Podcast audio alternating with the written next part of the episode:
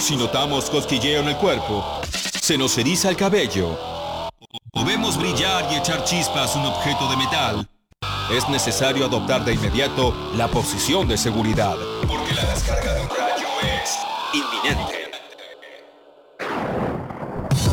Rayos y centellas.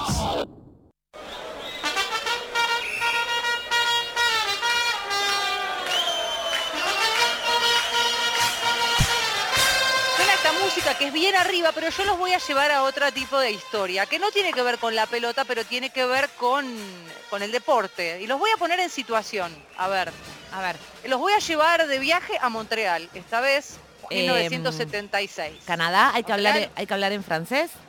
Sí, sí, No, necesa- es el no los necesariamente. Juegos Olímpicos.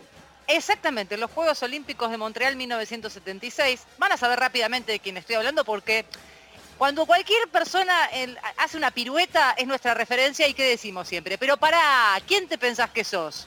Nadia ¿Quién te Piscaya. Nadia Comaneci. Comaneci. Nadia Comaneci, claro. Pero claro, lo dijeron, ¡Bien! lo dijeron todos al mismo tiempo. ¿Vieron, vieron que son esas referencias que, sos in- que son ineludibles y que, a ver, Estados Unidos tiene una, una multicampeona de gimnasia que es Simone Biles, que es una cosa de locos lo que hace. Pero faltan muchos años para que alguien diga, ¿para quién te pensás que son? ¿Simone Biles? No, vas a seguir diciendo Nadia Comaneci, ¿sí? Es así, quedó instalada de esa Me- manera. Bueno, Me da muy, perdón que te interrumpa, pero me da muy a paralelas. El, Claro. eh, Nadia Comaneci, una cosa de una paralela, levantando Sí. una pierna, Claro, una cosa claro, de, claro. de otro planeta. Exactamente. Bueno, una cosa de otro planeta es lo que pasó en aquel Juego Olímpico de 1976. Ese cuerpo menudito de 14 años, un rostro serio, termina su performance.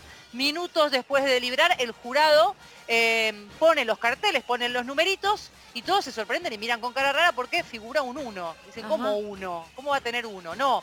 El problema no es que era un 1, es que la máxima puntuación era pu- 9.95 y no les entraba el 10, así que tuvieron que poner 1.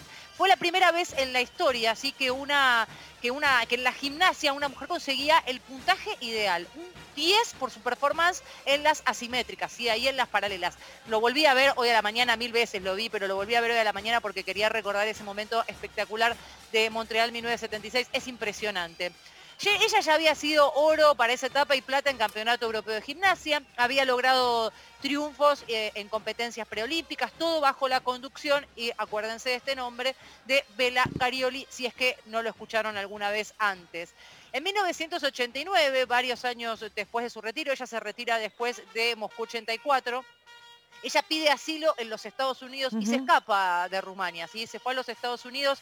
Nunca quiso hablar demasiado de todo lo que ella pasó y lo que uno supone que sufrió por el régimen comunista que había en Europa del Este en ese momento y particularmente en Rumania. Pero ahora acaba de salir un libro que se llama Nadia si Sicurate, Sicuratatea, es, es en rumano, por supuesto, Nadia y la Securitate, ¿sí? que es como el régimen de espionaje de aquellos años en Rumania, ¿sí? para donde ella competía. Porque claramente una figura deportiva tan fuerte y tan importante en ese momento ponía al país en un lugar muy preponderante y por supuesto fue utilizada de manera política. Como decíamos, ella no quiso hablar mucho de estas cuestiones y decís, bueno, ¿cómo va a salir un libro? Bueno, lo que ocurre justamente es que eh, el, quien escribe este libro empezó a indagar en un montón de documentos, de documentación, informes desclasificados en donde abundan las, dele- las de- delaciones y las conversaciones telefónicas de los servicios secretos que llamaban a la gimnasta con el nombre, en clave, el nombre que utilizaban, de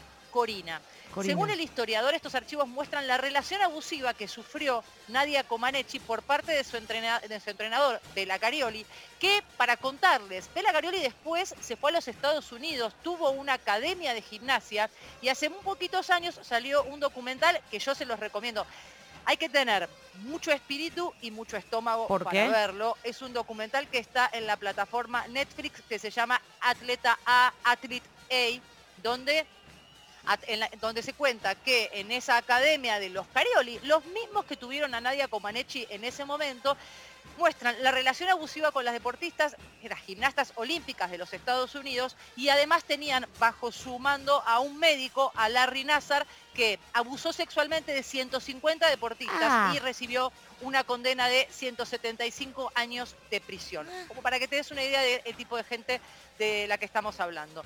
Pero volvemos a Rumania, nos vamos todavía a esa Rumania, esa vieja Rumania, ¿no? Los informes de Comaneci, que eran transmitidos a, a menudo al dictador Ceausescu, que era quien en ese momento estaba a cargo del país, reflejan las humillaciones que sufrieron la estrella y sus compañeras. Dicen por ahí que eran golpeadas, que sufrían hasta, les pegaban de tal manera de sufrir hemorragias natal, eh, No, nasales, ¿qué? Hablan de que les trataban de vacas o de idiotas. Cuentan que alguna vez eh, Nadia Comaneci, esto es, todo es, son, es informes que, son, que fueron desclasificados y por eso pudieron acceder a la información para escribir este libro. Cuentan que una vez la violentaron por haber engordado 300 gramos. ¿sí? A ese No. nivel era lo que eran sometidas estas chicas. Esto en alguna, hay una entrevista que le hicieron a Nadia Comaneci en el 77, un año después nada más de ese eh, oro olímpico, de ese 10 en Sí. Montreal 76 y recuerdo, en el 77 ya tenía 15 años, era una nena todavía, era una criatura en la que cuenta justamente esto de que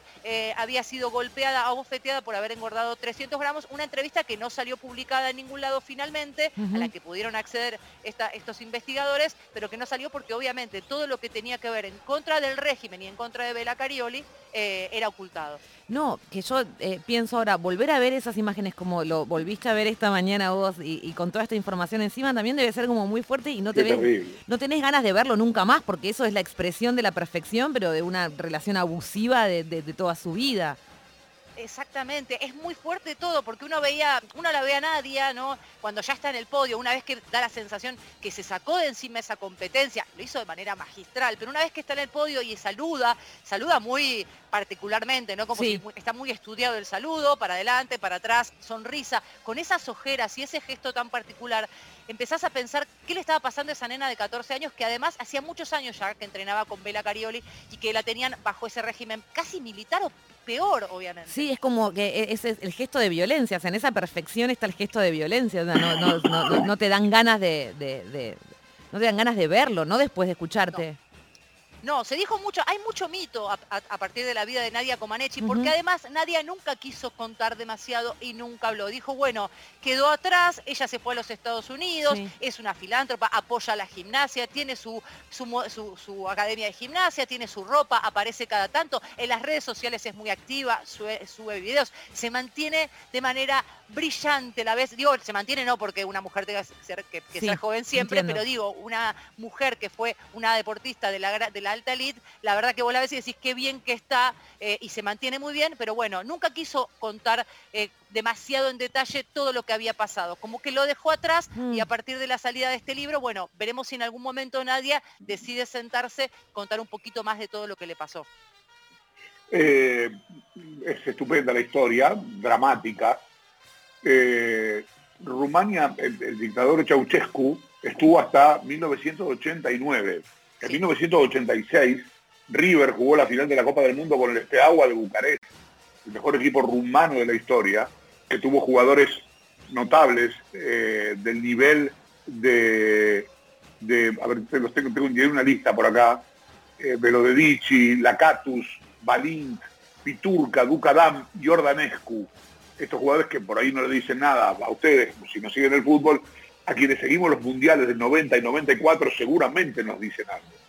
Eh, tuvo el invicto más largo de la historia del fútbol, 106 partidos en este agua Bucarest, y le ganó una final de Champions al Barcelona por penales. Yo nombré a la pasada a Ducadam. Ducadam fue el arquero que atajó cuatro penales en la definición. Eh, se contaron muchas historias con respecto a Ducadam. Una de ellas hablaba de que eh, le dieron un premio económico. Él no quiso donárselo al Estado rumano y que, unos sicarios del, del- del dictador rumano Ceausescu le rompieron los dedos a martillazos para que no pudiera jugar. De hecho, contra River jugó otro arquero. Pasó algo parecido a lo de Nadia Comanesi. Hay mucho silencio. Ducadam nunca habló del tema, después dijo que no era cierto y demás, pero la cuestión es que Ducadam estuvo bastante tiempo sin jugar. y con la salida de Ceausescu después Ducadam se convirtió en un ícono del deporte rumano y de hecho fue hasta, hasta participó en política. Pero eran épocas muy duras para, para los rumanos y que afortunadamente terminaron.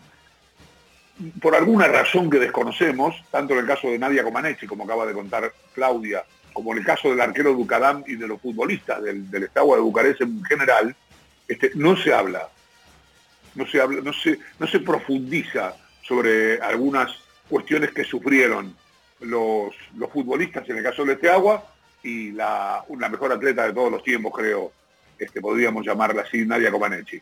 Exactamente. Bueno, el libro se llama, todavía no llegó a nuestro país, recién acaba de salir en Rumania, Nadia y la Securitate, sí, seguramente llegará. Y para los que quieran chusmear, bueno, en, en YouTube pueden encontrar Nadia y el dictador, que es otro documental que hizo en su momento la televisión española contando un poco la historia. Y les recomiendo, les vuelvo a decir, un día que tengan mucho espíritu para verlo, porque la verdad, a mí me hizo llorar, me puso muy mal ver a todas las atletas confesándolo. Atleta A, Athlete A en Netflix, véanlo, un poco de lo que tiene que ver con la cultura de los abusos en la gimnasia.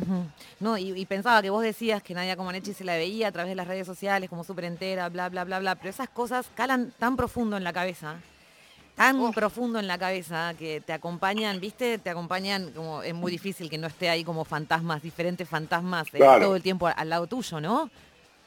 Zarpado. Anda, andás a ver cómo, cómo hizo todos estos años, eh, habiéndose escapado en su momento y pidiendo asilo en los Estados Unidos, para soportar y para sostener todo lo que ella se estaba guardando hasta acá. Quizás algún día y quizás con la publicación de este libro que tiene toda esta investigación con, em, con todos estos documentos desclasificados, quizás en algún momento se sienta segura, porque tiene que ver seguramente con la seguridad, además de todo lo que tiene adentro, de contar también un poco de su historia y todo lo que padeció.